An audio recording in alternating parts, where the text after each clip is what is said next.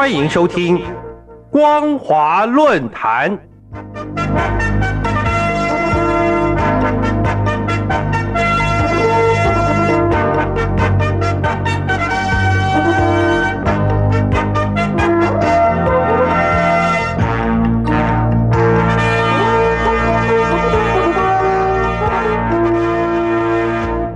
听众朋友您好，欢迎收听光华论坛，我是黄轩。今天的论坛主题是金融风暴成型，中共却拿不出对策。各位听众朋友，投资大量地产项目的中融信托已经陷入财务危机，无法完成信托产品的兑付。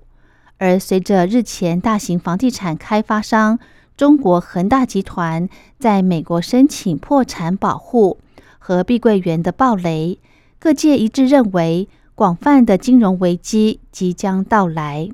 这对未来大陆各方面的影响都会是难以想象的。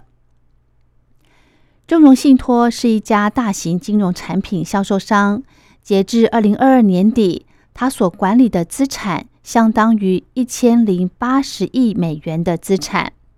所谓信托基金，通常指从富有的个人或公司筹集资金，用在投资股票、债券、房地产项目和其他资产。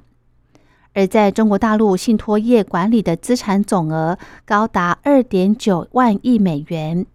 长期以来可说一直是房地产开发商的资金来源。以中融信托为例。它的年度报告就显示，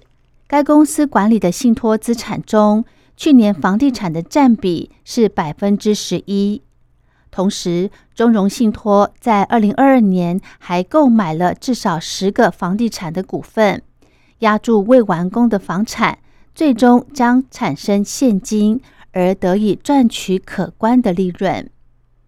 但意想不到的是，受到经济下行的冲击。中国大陆地产根本无力反弹，导致中融信托接连踩中至少十五家房企的大雷，深陷财务危机。根据证券交易所的备案文件，该公司最近未能就其管理的四种信托产品，向三家中国上市公司支付总计相当于一千四百万美元的利息和本金。此外，八月十六号，凤凰网风财讯在一篇题为“比恒大还炸裂的雷，万亿名气连爆十六家上市公司，十五万富人一系返贫”的文章中指出，中植系的资本版图中最核心的金融投资平台中融信托，因接连遭到多起硬核爆料，已经陷入流动性的风险。风财讯盘点，中融信托近年来所踩中的大雷，至少有十五家企业以及地产相关，其中包括了恒大集团、佳兆业、融创、阳光城、蓝光集团、名门地产、北大资源等等。可见，中融信托暴雷的主要原因是投资了大量的地产项目。这些项目现在一个个烂尾，且房价大跌，大家对未来没有信心，不再买房子。房地产公司没有销售收入，中融信托也就跟着撑不下去了。根据了解，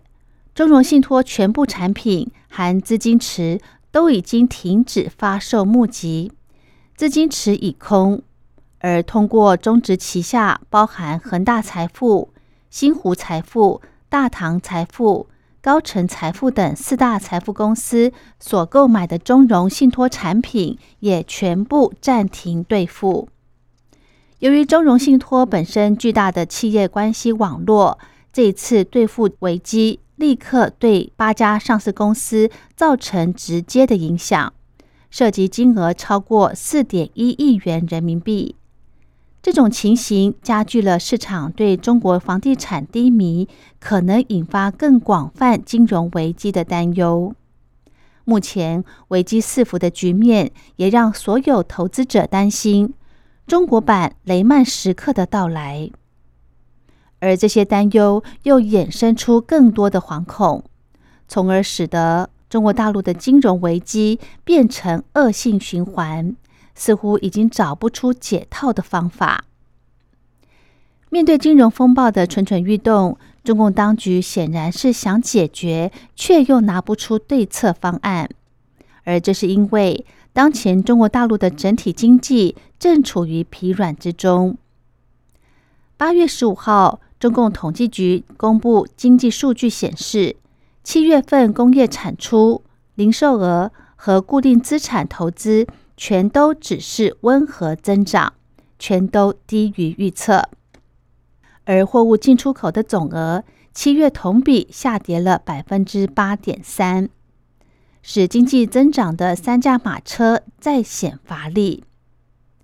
中共当局还表示，暂停发布青年失业数据，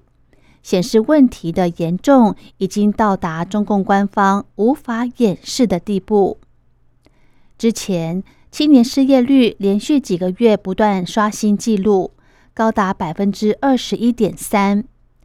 北大学者则是估计这个数据将会达到百分之四十六。再者，七月大陆银行贷款跌到十四年的最低点，通货紧缩已经明显的开始，出口也在萎缩。所有这些不利讯息都给中共带来更大的压力，在压力下。一时之间，中共似乎慌了手脚。例如，为了刺激经济，中共央行八月十五号突然将一年期贷款利率下调十五个基点，是三年来的最大降幅。几个小时后，更又下调其他利率，但这并未改变民众的心理预期。民众根本不会因为降息而增加经济投资。所以这一次的降息很可能只是一场空。各位听众朋友，我们可以从各种相关讯息来判断，二零二三年很可能是中共压力最大的一年，也是民众生活不得安稳的一年。房地产暴雷引发上下游行业倒闭以及市场雪崩，最终风险会集中到金融业。如果中共当局再不拿出有效解决方法，大陆民众就将要过苦日子了。